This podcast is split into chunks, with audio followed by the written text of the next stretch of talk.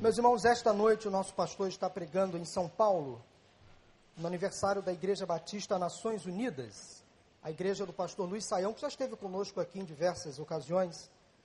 Durante a semana, quando o pastor me comunicou que estaria ausente neste culto da noite, ele me fez um pedido, visto que hoje, segundo domingo de junho, é comemorado o Dia do Pastor e ele pregou na parte da manhã. E ele me disse durante a semana, Paulo, eu vou pregar de manhã e vou falar sobre o Dia do Pastor. Inclusive, eu quero aqui agradecer em nome do pastor Wanda e dos pastores da igreja as palavras de reconhecimento, de incentivo, de carinho que vários irmãos, hoje no final do culto da manhã, é, dedicaram a cada um de nós, pastores da igreja, que fazemos parte do colegiado ou não ali fora. Foi um momento de muita emoção, onde a igreja se alegrou muito. Agradecemos aqui a Deus pela vida dos nossos pastores. O pastor Wanda então fez esse convite é, para que eu pregasse à noite a outra ênfase do dia. Hoje, dia 12 de junho, é o dia dos namorados. Você sabia disso? Alguém aqui comemorou o dia? Alguém ainda está comemorando? Alguém ainda vai comemorar? Porque a noite é uma criança. O dia 12 ainda não acabou. Até meia-noite é dia 12. Então, se você ainda não comemorou, você pode comemorar. Então, o pastor Wander me fez esse pedido. Paulo, fala sobre o dia dos namorados. Eu falei, meu Deus, falar sobre o dia dos namorados no culto de domingo à noite. Vou falar sobre amor, vou falar sobre relacionamentos, vou falar também sobre namorados. Não só para quem está namorando, mas para quem está noivo, para quem está casado tudo isso é namoro. Ora, se você é divorciado, é viúvo, é solteiro, não tem uma cara metade, um, alguém que esquente a, a, a outra parte né, da costela, eu queria que você entendesse essa mensagem como algo de Deus para você também. Não sei como você entende o dia de hoje, o dia dos namorados, mas há uma razão para esta data. A mais ou menos no ano 250 depois de Cristo, havia um imperador chamado Cláudio II. E ele, naquela ocasião, ele determinou a suspensão de todos os casamentos em Roma, alegando que os homens solteiros seriam mais preparados para as guerras. Então ele proibiu os casamentos. E havia um sacerdote chamado Valentim, este sacerdote descumpriu as ordens de Cláudio II. E ele, escondido, continuou fazendo casamentos. E ele foi descoberto e foi preso e condenado à morte. Este homem que bondosamente continuou fazendo casamentos, contrariando as ordens do imperador de Roma, Cláudio II. E durante o período em que ele estava na prisão, ele recebia cartas, flores de homens e mulheres apaixonados, impedidos de se casar. E há quem diga que Valentim continuou celebrando casamentos mesmo preso. Um fato curioso que aconteceu com Valentim é que ele se apaixonou pela filha de um carcereiro. Mas, obviamente, preso e condenado à morte, ele não conseguiria se casar. Antes de morrer, ele escreveu uma carta para a sua amada e assinou da seguinte forma: de seu Valentim, seu namorado. Daí vem a tradição de enviar cartas, cartões no Dia dos Namorados. O Dia dos Namorados nos Estados Unidos e na maioria dos países é comemorado no dia 14 de fevereiro, dia da morte de Valentim. No Brasil é comemorado hoje, dia 12 de junho.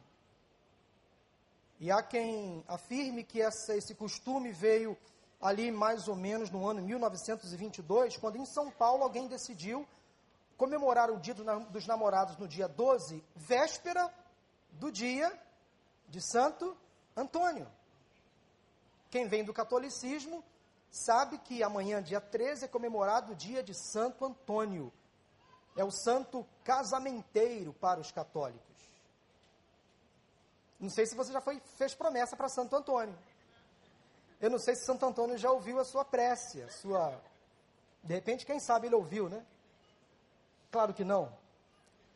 Mas enfim, hoje é um dia muito especial, onde o amor está no ar, onde a gente precisa realmente destacar nessa sociedade tão carente de valores, de princípios, a essência de um bom relacionamento, seja ele de amizade, de namoro, casamento, seja o relacionamento entre pais e filhos, entre irmãos, entre sogras e noras, entre genros e sogros. A Bíblia é o livro dos relacionamentos. A Bíblia é o livro das famílias. E eu gosto muito de estudar as famílias da Bíblia, principalmente as famílias do Antigo Testamento. Por ser pastor de família, eu tenho um olhar assim diferente para as famílias do Antigo Testamento. E eu aprendo muito. E nós não podemos desprezar as orientações bíblicas. Porque nós herdamos uma cultura judaico-cristã, nós não podemos abrir mão das nossas origens. Infelizmente, hoje nós estamos abandonando os preceitos bíblicos, as informações das Escrituras e tomando decisões, às vezes contrárias àquelas que aprendemos na, na, na palavra de Deus. E a sociedade está vivendo um caos, porque está se distanciando dos valores e princípios bíblicos, das orientações bíblicas. Há quem pense o seguinte: ah, a Bíblia é um livro obsoleto, desgastado, ultrapassado. Ou seja, aquilo que está no Antigo Testamento não serve mais.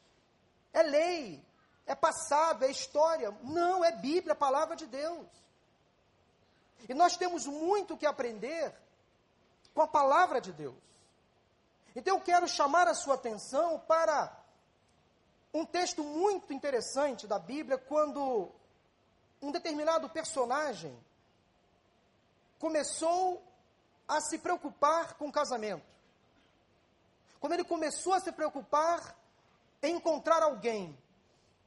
Abra as Escrituras, abra a sua Bíblia, no livro de Gênesis, capítulo 28. Gênesis, capítulo 28. Você conhece que há na Bíblia um casal chamado Abraão e Sara? E este casal recebeu de Deus uma promessa e nasceu um filho chamado Isaac.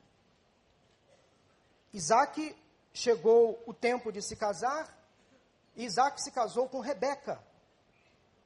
E Isaac e Rebeca tiveram dois filhos.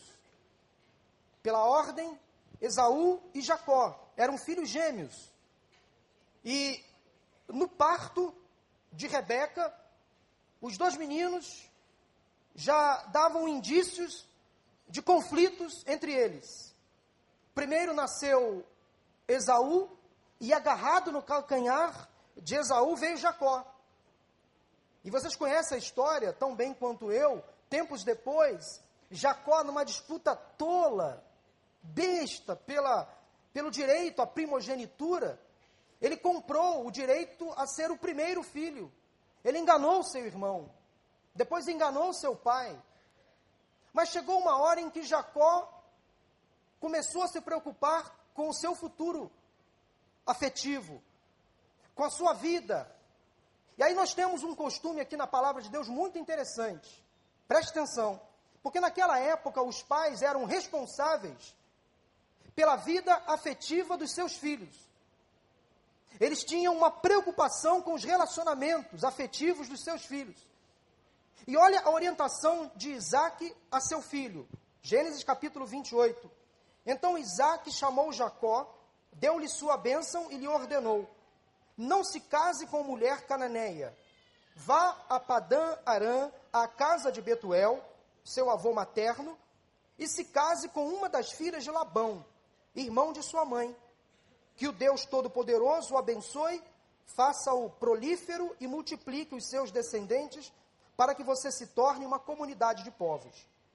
Que ele dê a você e a seus descendentes a bênção de Abraão, para que você tome posse da terra na qual vive como estrangeiro, a terra dada por Deus a Abraão. Então Isaac despediu Jacó, e este foi a Padã Arã a Labão, filho do arameu Betuel, irmão de Rebeca, mãe de Jacó e Esaú. Esse é o texto. Eu quero tomar como base para a meditação desta noite. E gostaria que você continuasse com a sua Bíblia aberta ou com o celular ligado, porque nós vamos ainda mencionar alguns outros versículos dos capítulos seguintes. Eu quero contar essa história para vocês.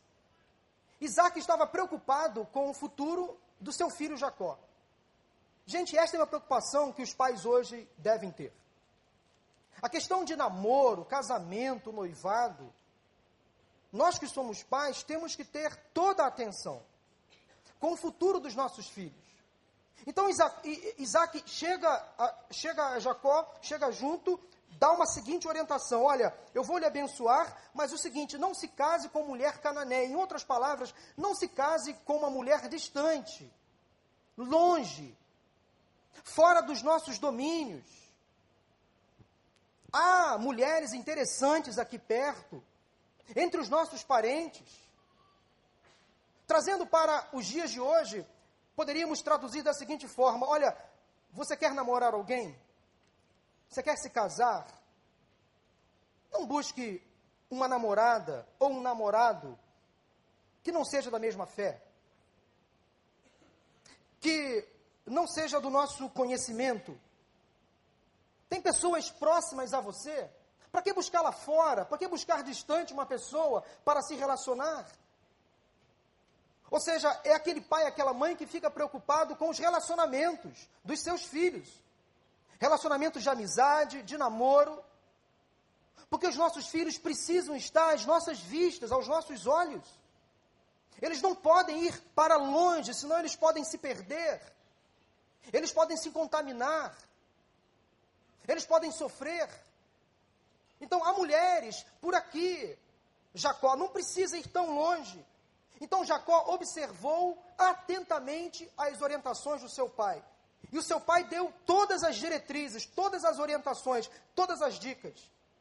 Vá à cidade Padã Arã e ali você vai encontrar um homem chamado Labão. Guardem este nome, porque vai fazer toda a diferença na vida de Jacó. A questão é que Jacó obedeceu às orientações de seu pai. O tempo passou, ele teve um sonho, e no capítulo 29 já conta que ele é, seguiu viagem e chegou à Mesopotâmia. Eu quero dar aqui algumas orientações para aqueles que são solteiros, como buscar uma namorada. Como encontrar um namorado. Primeira dica eu já dei, siga as orientações dos seus pais. Se é o tempo certo, se é a pessoa certa, se você está preparado. Quem sabe o um namoro antecipadamente pode trazer complicações para você. O seu foco, de repente, precisa ser nos estudos, na sua profissão, e às vezes um namoro fora de hora, fora de época, fora da vontade de Deus, pode trazer um caos à vida da pessoa. Quantos casamentos são feitos fora da vontade de Deus? Quantos relacionamentos de amizade fora da vontade de Deus e fora da vontade dos pais? Por mais que os pais orientem, ensinem, os filhos, às vezes, cismam em contrariar as regras estabelecidas dentro de casa. E o pior, sofrem. Sofrem as consequências. Jacó obedeceu às orientações do seu pai Isaac e ele foi em busca da mulher amada, da namorada. Então, certo dia, diz o versículo 2 do capítulo 29, Jacó, olhando ao redor, viu um poço. E ali estava um rebanho de ovelhas. Havia um poço onde as ovelhas bebiam água. E ele se deparou com alguns pastores que estavam ali cuidando daquelas ovelhas. Então Jacó perguntou aos pastores: Meus amigos, de onde vocês são? E eles responderam: Somos de Arã. Opa, as coisas começaram a fazer sentido para Jacó. E aí ele perguntou: Vocês conhecem Labão, neto de Naor? Labão era irmã da mãe de Jacó. Labão era tio de Jacó. Labão era irmão de Rebeca. Então as coisas começaram a fazer sentido. Eles responderam: sim, nós o conhecemos. Então Jacó perguntou no versículo 6: Ele vai bem? Sim, vai bem. E ali vem sua filha Raquel. Opa, ele tem uma filha. Meu pai estava certo, as coisas começaram a fazer mais sentido ainda para Jacó. Ali vem sua filha Raquel, cuidando das ovelhas. Então Jacó, ao observar a vinda daquela moça, ele criou uma estratégia.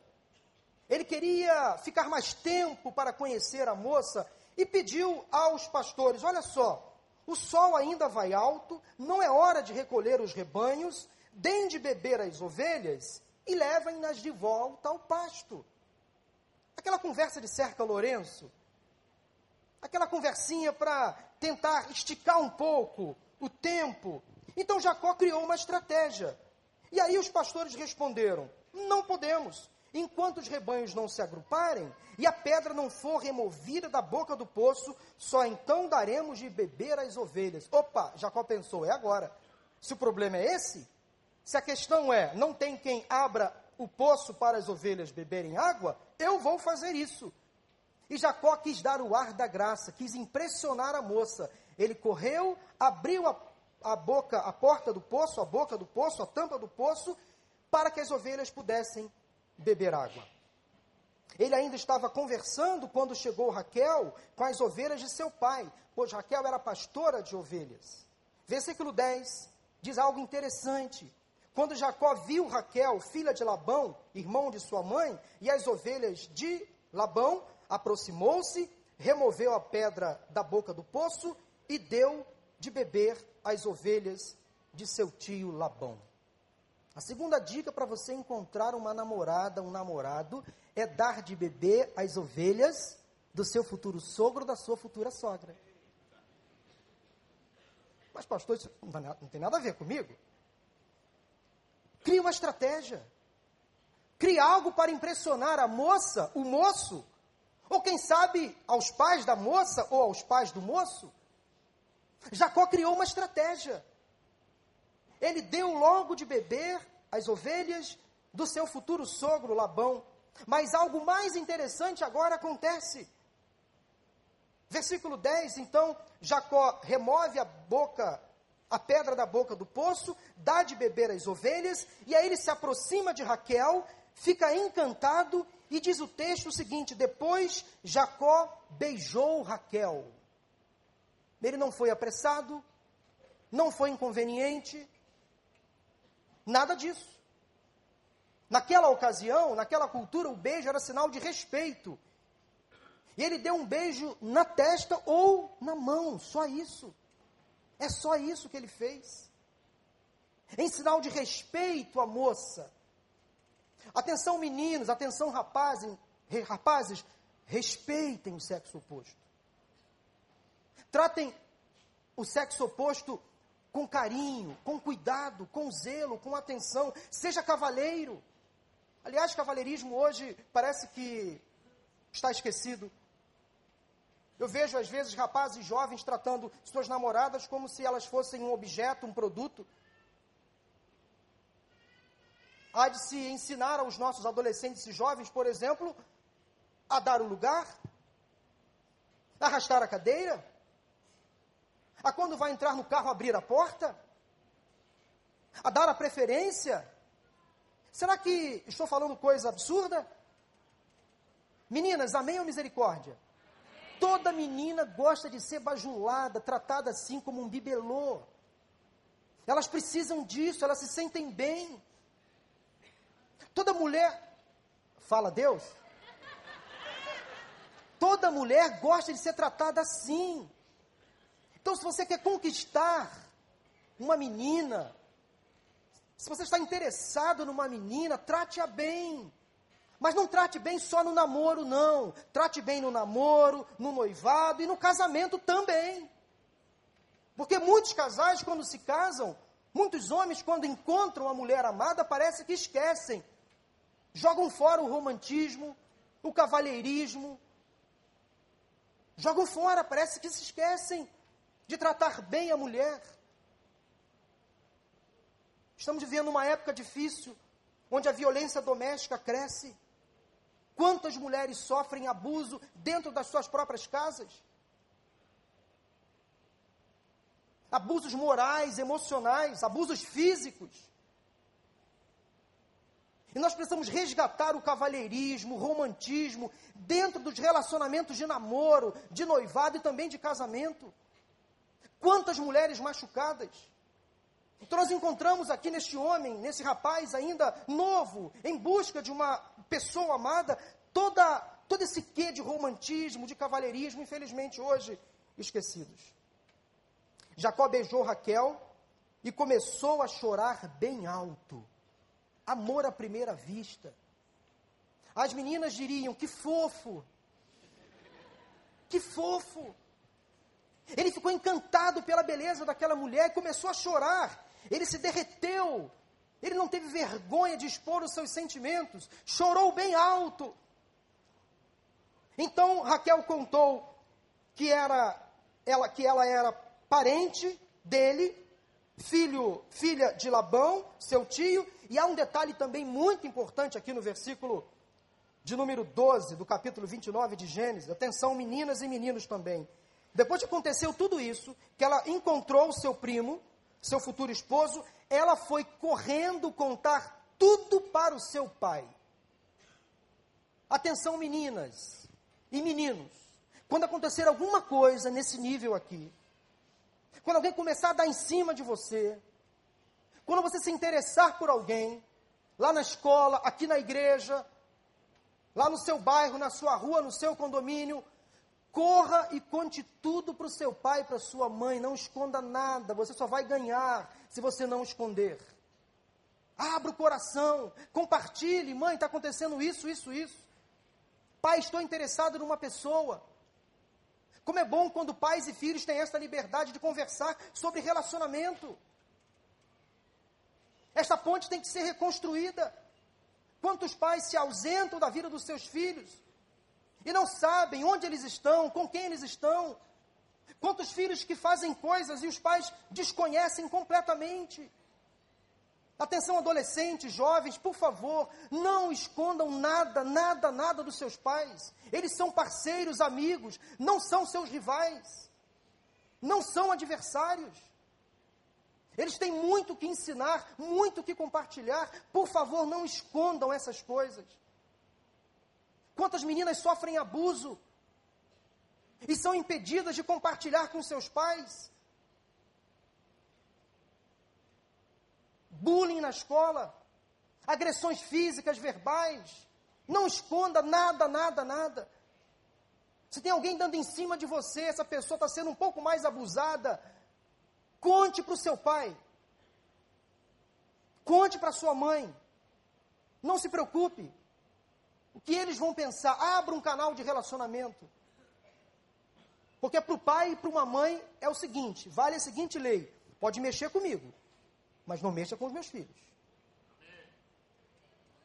Mexe comigo, mas não mexe com os meus filhos. Quando alguém te assediar, dando algo para você tragar, algo para você beber, não aceite. E compartilhe com o seu pai e com a sua mãe. Pai, estou sofrendo ameaças. Um homem me ofereceu maconha. Tem uma colega na escola que está de insinuações para cima de mim. Pai, eu estou sendo constrangido. Mãe, eu estou sendo constrangida. Compartilhe tudo com seu pai e com a sua mãe. Não esconda nada. Raquel foi contar tudo para o seu pai. Correu e contou. Logo que Labão tomou conhecimento das notícias acerca de Jacó, seu sobrinho, ele correu ao seu encontro, o abraçou, o beijou, e aí começa a vida de Jacó a tomar um outro rumo. Porque entra na sua vida um homem chamado Labão. Infelizmente, um sogro maldito, complicadíssimo. É, é inevitável o trocadilho, porque o que Labão fez com Jacó foi uma lambança total e completa. Então há quem chame Labão de lambão. Porque ele começa a fazer alguns acordos com Jacó, porque Jacó era um homem empreendedor, trabalhador, então, olha só o acordo que Labão fez a Jacó. Labão levou Jacó para sua casa. Então, Labão lhe disse: Você é sangue do meu sangue, meu sobrinho. Labão estava com Jacó na sua casa há um mês. Então, Labão lhe disse: Só porque você é meu parente, meu sobrinho, Você não precisa trabalhar de graça, diga-me qual vai ser o seu salário. Então, como Jacó já estava apaixonado por Raquel, Labão tinha duas filhas, o nome da mais velha, versículo 16 de Gênesis 29, era Lia. Preste atenção nos detalhes da história. E a mais nova era Raquel. Lia tinha olhos meigos, olhos fechados, uh, olhos secos. Lia era aquela pessoa que olhava assim, mais ou menos assim. Mas só que Jacó não se apaixonou pelos olhos meigos de Lia. Jacó se apaixonou, se sentiu atraído pela beleza física de Raquel. E nós homens nos encantamos com aquilo que vemos. Nós nos apaixonamos, via de regra, pela embalagem. E as mulheres se apaixonam pelo conteúdo. Então, se você, porventura, está apaixonada por alguém, apaixonada por alguém que não tem uma boa embalagem, mas se essa pessoa tem um excelente conteúdo, fique com o conteúdo. Fique com o conteúdo. A minha esposa, ela conta de forma assim até engraçada, que quando ela me conheceu, eu não tinha um uma boa embalagem. Mas ela foi sábia, ela percebeu que ela tinha um bom conteúdo. Ela sabia que eu tinha uma boa família, que eu era um crente. Ela investiu nessa embalagem. Hoje a embalagem melhorou por conta dela. Mas ela tirou certo, ela tirou certo. Ela investiu no conteúdo. Meninas, não fiquem impressionadas com a embalagem. Embalagem desgasta, amassa, murcha. Estão pensando em quê? Eu não pensei nisso não. Embalagem fica velha. Embalagem se desgasta. Você pode não encontrar o homem dos seus sonhos, aquele que vem num cavalo branco. Mas se vem de Deus, tem conteúdo, tem caráter, é homem de Deus. E para que ficar adiando um relacionamento sério? Para que ficar adiando um casamento, olhando só a embalagem? Peça olhos espirituais ao Senhor para que você consiga enxergar o conteúdo. Porque você com certeza vai se casar com o conteúdo para sempre. E sua morte pode separar uma moça de um homem que tem conteúdo. Sua morte. Pense nisso, moça. Cuidado com seus olhos também. Olhe o conteúdo. Rapazes, às vezes, vocês ficam enganados com mulheres que têm um corpo maravilhoso, esbelto, mas não tem nada dentro da cabeça. Cuidado com isso também. Por isso que essa fase do namoro é uma fase muito importante. Do conhecimento, das trocas de informações. Nem todo namoro deve dar em casamento. Se preciso, se for preciso, se for melhor que se case. Mas olha só, se você está namorando uma pessoa e está um relacionamento estranho, nebuloso, aquele rame-rame enjoado, é hora de separar. Separe agora. Não se case com essa pessoa, porque depois vai ter um divórcio, o sofrimento vai ser muito maior. Namoro é para colocar o jovem para cima, é para um incentivar o outro. O namoro tem que ser feito na presença de Deus. Não antecipe nada. Namore na presença do Senhor, preste contas do seu namoro aos seus pais, aos seus pastores e líderes. Não faça nada para estragar o namoro, não antecipe nada, não faça do namoro um casamento. Quantos jovens se estragam, se desgastam, se prejudicam porque fazem do namoro um casamento, antecipam desnecessariamente, prematuramente. Eu recebo às vezes no gabinete casais de namorados que querem me ajudar a refazer. Eu falo, não, tem que separar mesmo. Quando eu trato um casal, casado, é diferente. Eu tento restaurar o casamento à luz da palavra de Deus. Agora, quando eu vejo um casal de namorados vivendo como marido e mulher, eu falo mesmo, está errado. Está errado. É pecado. Como é que você quer que Deus conserte uma coisa que começou errada? Tudo que começa da maneira errada vai dando errado e acaba errado. Não tem jeito, a não ser que a pessoa se conserte diante de Deus e faça a coisa certa. Então, se tem alguém aqui vivendo um namoro fora da vontade de Deus, você sabe que o Espírito Santo está falando exatamente com você. Corrija a sua rota, pare de sofrer, faça a coisa certa.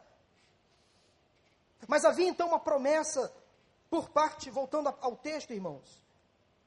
Jacó era apaixonado por Raquel, que era bonita e atraente. Então, como Jacó gostava de Raquel, ele disse a Labão: o seu sogro, trabalharei sete anos em troca de Raquel. O texto é muito claro, em troca de Raquel, sua filha mais nova. Então Labão respondeu: será melhor dá-la a você do que a qualquer outro homem? Fica aqui comigo. E o, o, o, o desenvolvimento do texto diz o seguinte: que Jacó trabalhou sete anos. Mas sete anos pareceram poucos dias. Meninas, de novo, que fofo! Que homem é esse que trabalha sete anos pela mulher amada? Espera a data do casamento, mas sete anos lhe pareceram poucos dias, pelo tanto que a amava. Isto é que é amor. Isto é que é amor. O rapaz esperou o tempo certo para o casamento. Não teve relações sexuais antes do casamento. Está na Bíblia. Sexo antes do casamento é pecado. E a Bíblia diz o nome deste pecado. Já disse isso aqui, vou repetir. Quem vem na vigília sabe o que eu disse aqui. Na vigília de maio. Sexo antes do casamento é pecado. Amém. E a Bíblia diz que esse pecado se chama fornicação. Amém. Casamento sem sexo também é pecado. A Bíblia. Amém. A Bíblia não dá o nome deste pecado. Amém, amém. Eu também digo amém. Casamento sem sexo é pecado. Mas na MVP, na minha versão particular, pastor Tiago, eu inventei um nome para este pecado do casamento sem sexo. Sabe qual é o nome do pecado do casamento sem sexo? Dor de cabeça. Não estou afim. Estou cansada. Ou estou cansado. Sexo é para ser feito no casamento. E sexo fora do casamento também é pecado. E a Bíblia dá o nome, é o pecado do adultério. Sexo é para o casamento, é uma coisa muito boa, muito prazerosa. E eu sei que os adolescentes e jovens ficam, às vezes, numa ebulição total. Os hormônios sendo produzidos e fica aquela coisa quente. Esfria. Evite certas coisas. Não caia em tentação, não ceda à tentação. Pense em outra coisa. Aí eu falei aqui na vigília e vou repetir para vocês, viu? Na hora do aperto, isso é para quem é namorado para quem é noivo, tá? Na hora do aperto, da tentação, pode lembrar do pastor Paulo. Lembra do pastor Vander. Lembra do pastor Tiago, do pastor Joel, do pastor Daniel, do pastor Miqueias, do pastor Eric no seu amém. Lembre da gente. Porque Deus vai enviar o escape. Porque não vem sobre você nenhuma tentação humana que você não possa resistir. Mas Deus, diz a palavra, a palavra não mente, enviará sempre um escape. E a gente sabe como é que o escape vem? Com a luz acesa, com gente por perto você namorando as claras, você não indo viajar sozinho com a sua namorada, isso é tentação demais. Não ficando sozinho com ela muito tempo, porque bate à vontade, nós somos carne. E que é uma coisa gostosa do que ter este desejo sexual, uma coisa boa, gente. Tudo que Deus faz é bom. O mundo tenta estragar o sexo, deturpar o sexo, mas tudo que Deus faz é bom, Deus é muito bom, e o ato sexual é prazeroso demais quando feito no casamento. E não é só para a procriação, é para o prazer da vida a dois. Atenção, maridos e esposas, se não está tendo um sexo saudável no seu casamento, busque ajuda, conversem. O casal precisa sim ter relação sexual. Tem que ser uma coisa prazerosa para os dois faz muito bem. E eu digo amém também. Mas chegou o dia do casamento. Estava lá Jacó preparado para receber a sua amada. Então Labão reuniu todo o povo daquele lugar e deu uma festa. Daí, daí talvez venha a origem do pai da noiva dar a festa do casamento.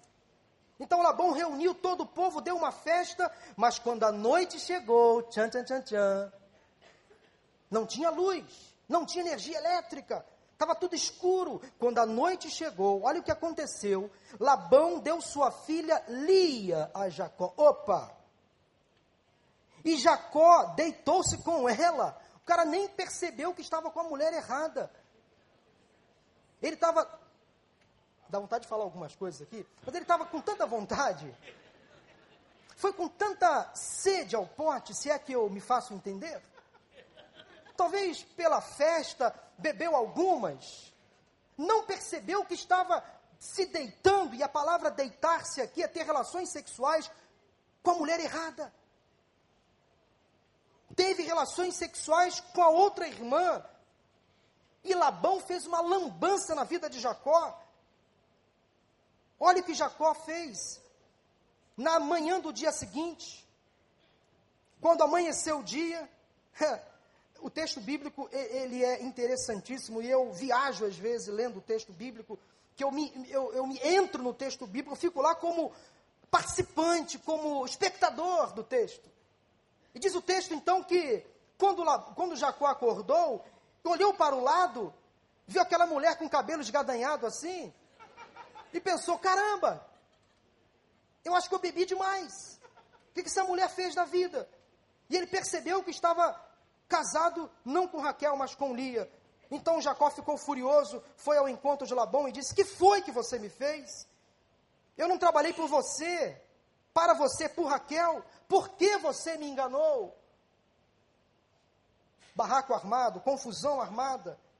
E aí Labão, sem graça, veio dizer o seguinte para Jacó: Aqui na nossa terra é costume entregar em casamento a filha mais nova antes. Aqui não é costume entregar em casamento a filha mais nova antes da mais velha. Ora, pois, falasse isso antes, o cara pálida. Enganou o homem. E aí, Labão fez uma outra proposta: deixe passar esta semana de núpcias e lhe daremos também a mais nova em troca de mais sete anos de trabalho. Meu Deus, está na Bíblia, gente. Interessante que a Bíblia não omite esses erros, essas mancadas. Então Jacó fazer o quê? Concordou. Trabalhou mais sete anos para Labão. Passou aquela semana de núpcias com Lia e Labão lhe deu sua filha Raquel por mulher. Labão deu a Raquel sua serva Bila e antes mesmo, Labão já tinha dado a Jacó a serva de Lia. E deu a serva agora de Raquel, para que ficasse a serviço dela. Jacó finalmente deitou-se com Raquel, teve relações sexuais com Raquel, que diz o texto que era sua preferida. Ora, se o texto fala que Raquel era preferida de Jacó, Lia era a preterida a mulher que não era amada. Então trabalhou Jacó mais sete anos para cumprir o acordo. O tempo passa, Jacó percebe que Lia era fértil, Jacó percebe que Raquel era estéril, mais um problema, Lia começa a engravidar, e aí começa o caos a acontecer na família. Raquel percebe que não pode dar filhos para Jacó, pega a sua serva, entrega para Jacó ter relações sexuais com a sua serva. Tudo isso naquela altura, naquela época, era permitido, ainda era permitido. Pelo código de Hammurabi, quando a mulher não podia ter filhos, ela podia dar a sua serva, a sua empregada, para que ela pudesse ter relações sexuais com seu marido, e o filho passaria a ser dela também.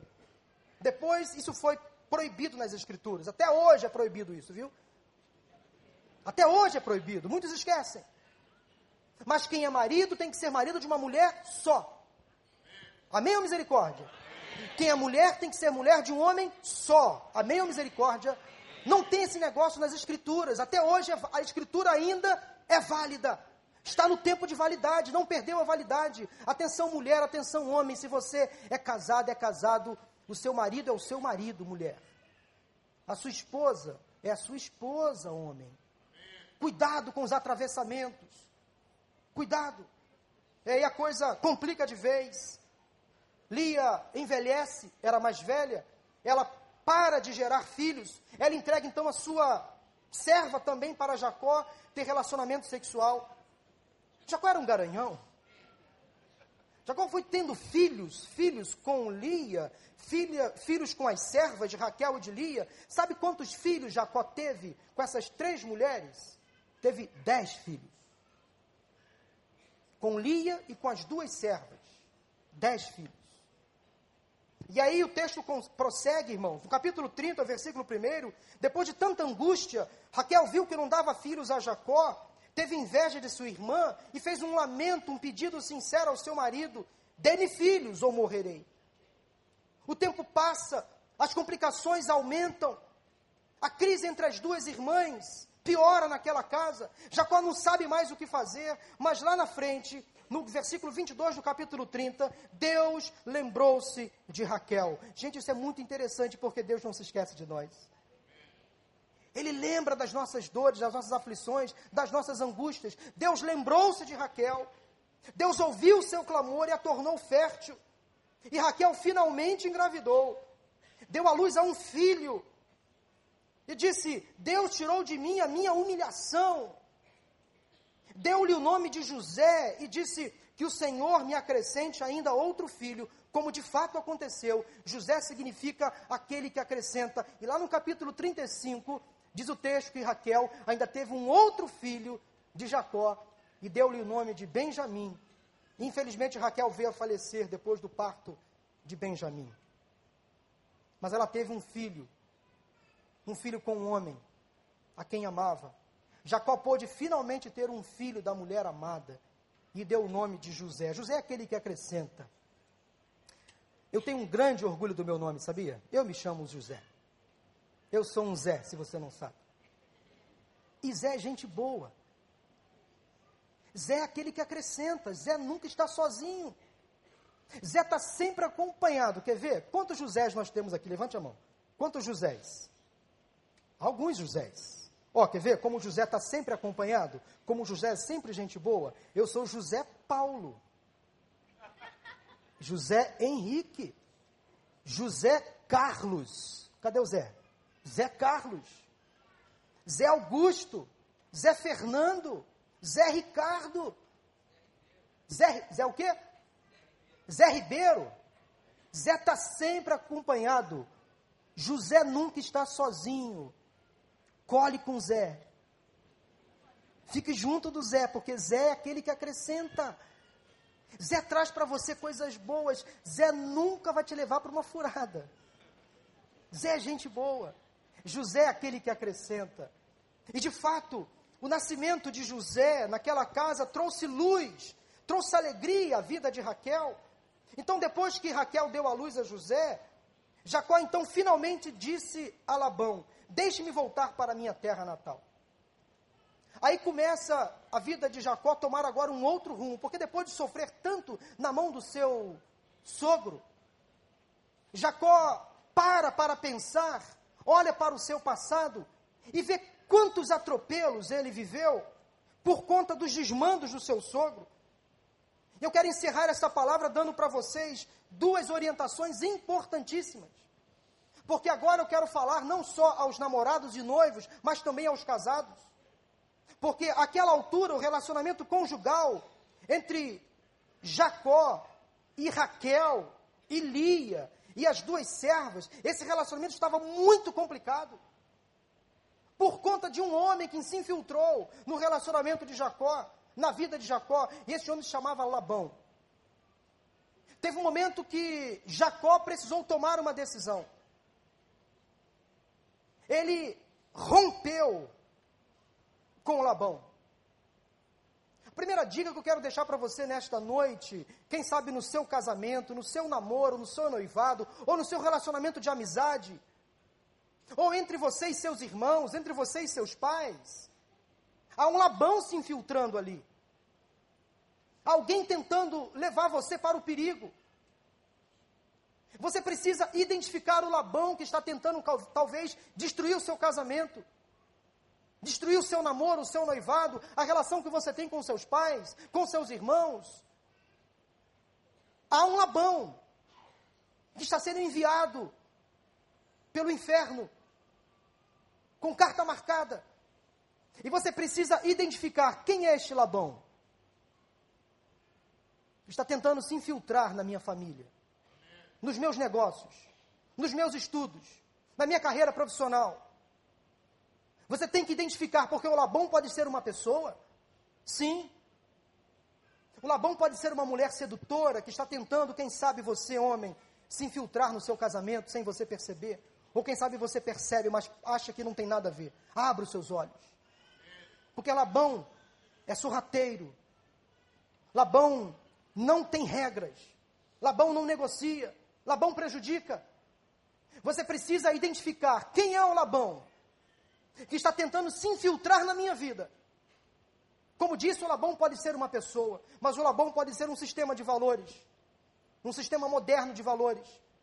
O Labão pode ser uma filosofia. O Labão pode ser um ensino falso. O Labão pode ser uma estrutura de valores, um conjunto de regras que você sem perceber, sem perceber, sem notar, isso está começando a atrapalhar a sua vida afastar você de Deus, afastar você da sua família, dos seus amigos, da igreja. Quem é o Labão? Abra os seus olhos. Porque Labão está aí, de forma sorrateira, sem você perceber. Identifique. Agora entenda uma coisa: Labão não é seu inimigo. O seu inimigo é quem está por trás de Labão. E nós temos um inimigo declarado nas Escrituras, que veio para matar, para roubar e para destruir. Esse inimigo é Satanás. Abra os seus olhos que Satanás pode não estar muito preocupado agora com a sua vida profissional.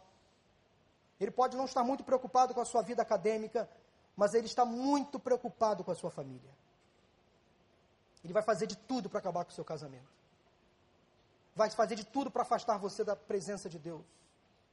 Identifique o Labão. Quais são as armas, estratégias que o inimigo está usando para afastar você da sua casa? Quem sabe é um vício que você está se infiltrando. É o vício da bebida, do cigarro. É o vício das más companhias. Da boate, no sábado à noite. É o vício de conversas na internet, da pornografia. É o vício de programas na televisão que não agradam ao coração de Deus. Isto é Labão. Quem é o Labão que está tentando afastar você da presença de Deus? Quem é o Labão que está tentando separar você da sua casa, do seu lar? A primeira decisão que você tem que tomar nesta noite é identificar o Labão. A segunda decisão que você tem que tomar finalmente é você deve romper com Labão. Com Labão não pode mais negociar, não pode mais dar uma segunda chance. Chegou uma hora que Jacó disse assim: chega, acabou. Não tem mais como continuar aqui nesta casa. Já fui prejudicado demais já enriqueci demais o meu sogro. Agora tenho que investir na minha família. Leia o que está no capítulo 30, no versículo 30, no seu final. Jacó diz assim, diz assim: "Contudo, quando farei algo em favor da minha própria família?" É um homem decidido, que àquela altura do campeonato disse assim: "Chega! Não vou mais negociar, não vou mais sentar à mesa, não vou mais trazer Labão para dentro da minha casa, não vou mais me encontrar com Labão. Labão não merece confiança. Labão é enganoso. Me enganou uma, duas, três vezes. Quase me levou para a lona, quase me levou para o buraco. Meu irmão, minha irmã, acorde, Labão existe. Ele está por aí. Você tem que romper definitivamente hoje, em nome de Jesus, com todo e qualquer assédio maligno da sua vida, na sua vida, no seu casamento, na sua família, no seu relacionamento de amizade, lá no seu trabalho, acordos errados, vícios comportamentais, rompa de uma vez por todas. Até quando? Até quando você vai ouvir mensagens como esta e vai procrastinar decisões? Até quando você virá aqui à frente num apelo, chorando, e vai sair dali esquecendo tudo que você colocou aqui no altar do Senhor? Até quando? A pergunta que Jacó fez a ele mesmo foi: quando Quando vou começar a fazer algo em favor da minha própria família? Quando vou começar a fazer algo em favor da minha própria vida? E a esta pergunta cabe apenas uma resposta. É uma resposta temporal. Você não pode decisar mais, adiar mais decisões importantes. A esta pergunta você deve responder da seguinte maneira: quando? Quando começarei a fazer algo em favor da minha vida, da minha família? A resposta deve ser hoje. Hoje, aqui e agora. Nada muda se nada muda. Quero o seu casamento de volta, lute por ele. Tome decisões firmes contra o pecado, contra o assédio. Fuja das más companhias, das tentações. Quer investir na vida dos seus filhos? Faça a partir de hoje. Quer ter um namoro santo? Comece a partir de hoje. Peça perdão a Deus. Feche as brechas. Quer ter um bom relacionamento com seu pai, com a sua mãe, com seus irmãos, com a sua sogra, com seu sogro? Comece a fazer a partir de hoje. Com a sua nora, com seu genro? Comece a fazer a partir de hoje. Não adie mais. Para de ficar ouvindo mensagens, mensagens, mensagens, vir aqui à frente, chorar e sair daquela porta como se nada tivesse acontecido com você. Hoje, ao ouvirdes a voz do Senhor, não endureçais o vosso coração. Hoje é o dia de você abrir o seu coração e dizer: Eu não saio daqui sem a minha bênção. Não vou sair daqui sem tomar decisões firmes, específicas, em favor da minha família, em favor da minha vida, em favor dos meus filhos, em favor dos meus pais em favor do meu casamento. Tem casais aqui em crise, eu imagino. Talvez há casais aqui separados, ou quase à beira de uma separação. Hoje é a hora do recomeço, é hora do perdão, é hora da humilhação, é hora de você abaixar a cabeça e ouvir a voz de Deus. Volte para sua casa hoje em paz, em harmonia. Volte para sua casa restaurado, liberto das drogas, das compulsões, dos vícios, do sexo fora do casamento, da bebida, do cigarro. Beber é pecado, pastor? Não, beber não é pecado. Você pode fazer o que você quiser da sua vida. A questão é o que a bebida pode trazer a você. Consequências terríveis para a sua saúde. Mau testemunho para os seus filhos Pastor, eu posso fumar? Pode, você pode fazer o que você quiser. A questão é o que, é o, o, que o fumo pode fazer com a sua vida, com a sua saúde. Pastor, eu posso mentir? Pode. A questão é o que a mentira pode fazer com a sua vida. Pode te levar para um caminho sem volta. Pastor, eu posso frequentar as minhas boates no sábado à noite? Pode.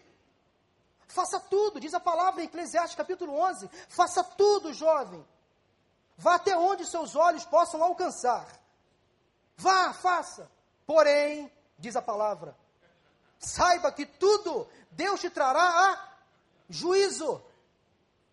Lembra-te do teu Criador nos dias da tua mocidade, antes que venham os maus dias.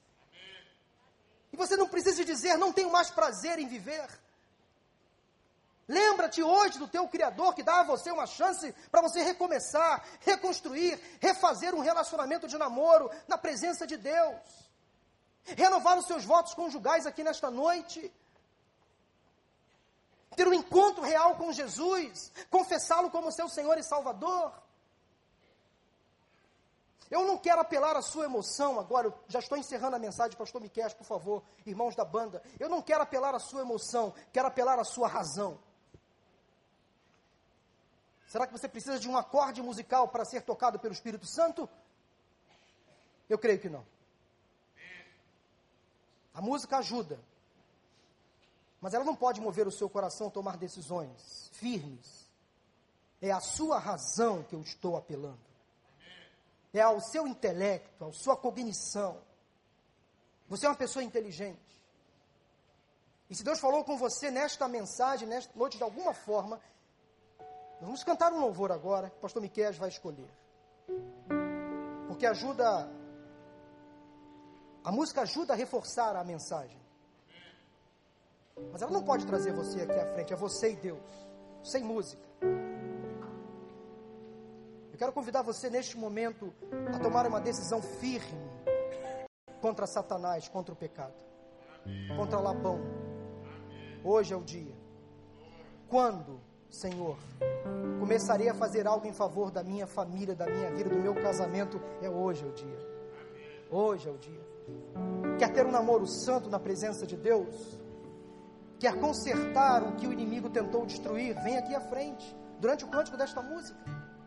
Quer pedir perdão a Deus por erros? por atos inconsequentes, vem aqui na presença de Deus, com seu namorado, com a sua namorada. Ninguém sabe de nada, é só você e Deus.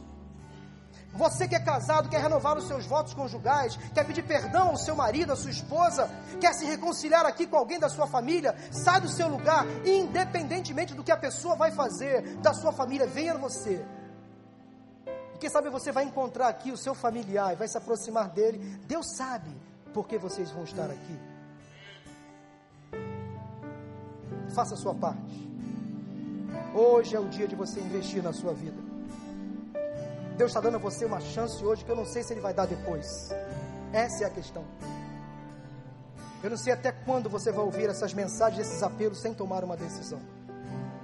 Mas hoje você ouviu a voz do Senhor. Eu quero convidar você a sair do seu lugar. Fique de pé, todos nós agora. E vir aqui à frente. Deus sabe o que você está fazendo com Ele de trato agora. Louvemos ao Senhor. Quero consagrar. Pode pedir licença à pessoa que está do seu lado. Quer consagrar o seu casamento, o seu namoro, o, seu noivado. Quer se reconciliar com alguém da sua família? Sabe o seu lugar? Pede licença, pode vir Toda minha força. Pode pedir licença, pode vir em nome de Jesus, pode vir. Quero orar por você nessa noite. Pode se aproximar aqui do centro, pode pedir licença. Onde estão os casais de namorado, adolescentes e jovens? Quero ver vocês aqui. Esse apelo é para vocês. Onde estão os namorados aqui? Podem vir aqui em nome de Jesus. Onde estão os noivos, os casados? Sai do seu lugar, vem aqui em nome de Jesus. Consagre o seu namoro, o seu noivado, o seu casamento. Pode sair do seu lugar. Quero dedicar Onde estão os irmãos, os pais? o meu lar a ti. Vem em nome de Jesus, vem aqui. Eu e minha casa serviremos a Deus. Pode vir pra cá, vem pra cá pro meio. Eu e minha casa serviremos a Deus. Eu e minha casa serviremos a Deus com alegria. Eu e minha casa, eu e minha casa serviremos a Deus. Eu e minha casa serviremos a Deus. Eu e minha casa serviremos a Deus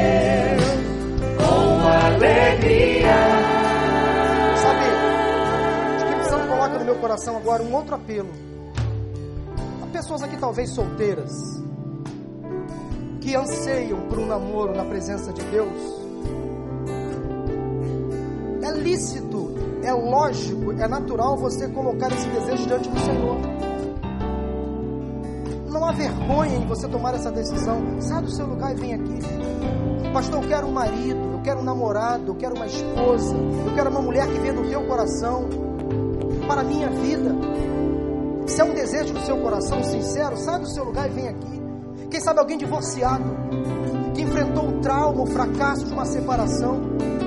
Quem sabe você quer restaurar com seu ex-cônjuge o seu relacionamento conjugal. Deus tem este poder. Eu conheço pessoas aqui, nesta noite, que se casaram de novo com a mesma pessoa, porque Deus restaurou. Mas quem sabe você tem um desejo de reconstruir a sua vida ao lado de uma outra pessoa. Isso é lícito, é lógico, é natural. Sai do seu lugar e vem aqui. Se você saiu de um relacionamento estragado que te machucou, se você quer a cura, o bálsamo do Espírito Santo, sai do seu lugar, consagre a sua vida ao Senhor neste lugar, neste momento. Sai do seu lugar em nome de Jesus. Vem aqui em nome de Jesus. Eu não sou Santo Antônio, mas sou um pastor casamenteiro. Eu sei que muita gente aqui vai se casar em nome de Jesus. Em nome de Jesus, um casamento santo, saudável na presença do Senhor. É bom você ter esse desejo no seu coração, porque casar é bom, casar faz muito bem. Quem sabe você está namorando há muito tempo, está enrolando a moça, enrolando o moço. Vamos colocar o papel para correr. Firme esse compromisso hoje. Tem uma prova de amor. Eu vou me casar com você. Amanhã eu vou para o cartório. Sai do seu lugar e consagre esta decisão ao Senhor.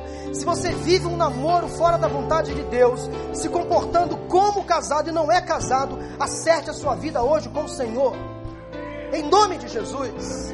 Consagre a sua vida ao Senhor. Acerte as coisas diante de Deus. É a chance que Deus está dando a você. Será abençoada a minha descendência, frutificará a tua presença. Louvemos ao Senhor no final deste cântico.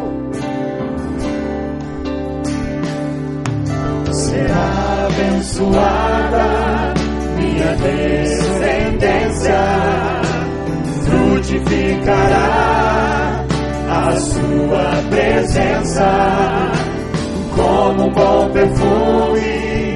Meus filhos irão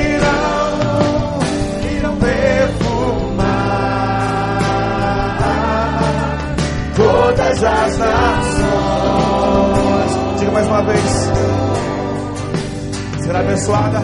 Será abençoada a minha descendência.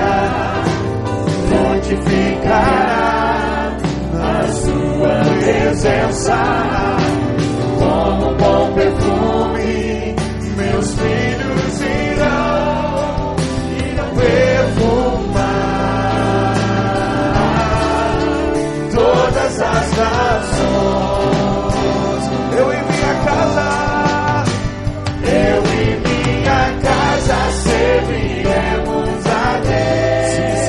A Deus. Eu e minha casa serviremos a Deus. Serviremos a Deus. Eu e minha casa serviremos a Deus.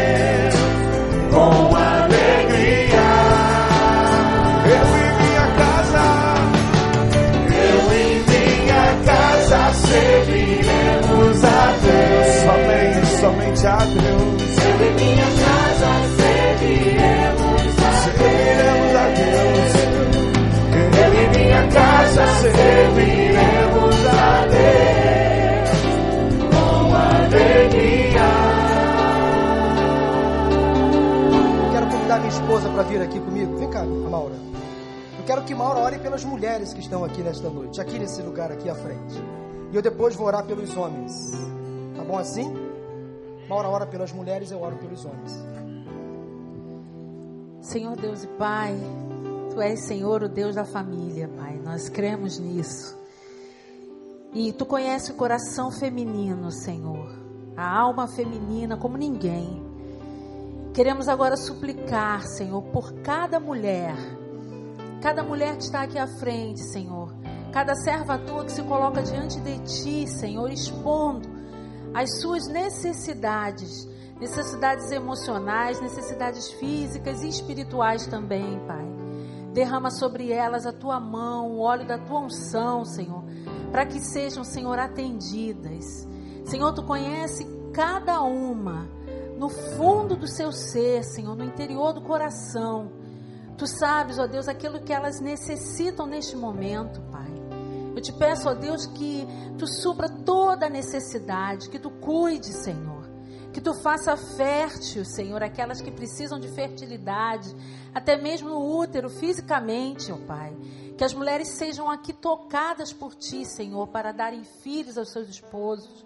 Te peço, ó Deus, que tu restaure, Senhor, o emocional de cada uma, que tenha passado, ó Deus, por uma situação traumática, Pai um divórcio ou um namoro mal resolvido, Pai, neste momento, ó Deus, eu te peço que tu venha, Senhor, e passe, Senhor, o teu óleo, refrigera, Pai, esta alma para que ela se sinta novamente plena, Senhor, e com vontade de recomeçar. Cuida, Senhor, das mulheres da tua casa, Senhor. Abençoa, Senhor, todas as famílias a partir delas. Que sejam sábias, Senhor, diligentes que construam, Senhor, um lar feliz, para honra e glória do teu nome. Em nome de Jesus, nós te pedimos. Amém. Deus, eu te peço pelos homens que estão aqui, que tomaram hoje uma decisão que tu sabes muito bem. Tu conheces a mente masculina, Senhor. Tu sabes que às vezes tomamos decisões precipitadas, às vezes somos rudes demais, Às vezes machucamos com palavras ou com atitudes. Às vezes somos viris demais, violentos demais, agressivos demais. Coloca, Senhor, sobre a vida de cada homem um quebrantamento agora. Para que eles possam tratar com dignidade e com honra. As mulheres que fazem parte de suas vidas, suas mães, irmãs, namoradas, esposas, filhas, Senhor. Como homens, nós nos relacionamos com tantas mulheres. Que o Senhor nos dê também sabedoria com o sexo oposto, que não, com quem não, nós não temos relacionamento. Afaste de nós, ó Deus, a mulher que vem com intenções impuras. Mulheres que são usadas por Satanás, às vezes, para nos encantar, nos seduzir. Que o Senhor perdoe, ó Deus, as nossas omissões. Às vezes erramos, ó Deus, tantas vezes. E que o Senhor restaure no coração deste homem o valor, a dignidade, o caráter as boas escolhas, as boas decisões, a humildade em reconhecer as suas falhas. Se alguém aqui, se algum homem aqui se arrependendo dos seus pecados, perdoe em nome de Jesus. Dê a eles uma segunda chance. Ó oh, Senhor, livra dos vícios comportamentais, da violência física, verbal. Tantos maridos agressores, Senhor, afasta isso em nome de Jesus. Tantos maridos que se envolvem com, as, com a bebida, com as drogas. Senhor, afasta isto em nome de Jesus. Que o Senhor coloque no coração desses homens um carinho especial pelas suas esposas, pelas suas namoradas, noivas, irmãs, mães. Ó Senhor, sobre os casais aqui eu também quero te pedir. Aqueles que renovam hoje os seus votos conjugais. Aqueles que estão passando por lutas, que haja restauração neste lugar em nome de Jesus. Aqueles casais de namorados, ó Deus, santifique este relacionamento. E faça, ó Deus, com que, se for da tua vontade, eles se casem na tua presença para a tua honra e para a tua glória. Aqueles desejosos em ter um casamento, um namoro, faça isto no teu tempo, em nome de Jesus. Ao final desta celebração, ó Deus, leva-nos em paz para os nossos lares. É o que nós oramos agradecidos em nome de Jesus. Amém, amém e amém. Deus abençoe você que veio aqui à frente. Deus abençoe a sua vida, conserve seus relacionamentos saudáveis. Que você tenha um bom dia dos namorados, tá bom? Se você é namorado, noivo ou casado, a noite está só começando, tá bom? Se você não é namorado, ore ao Senhor.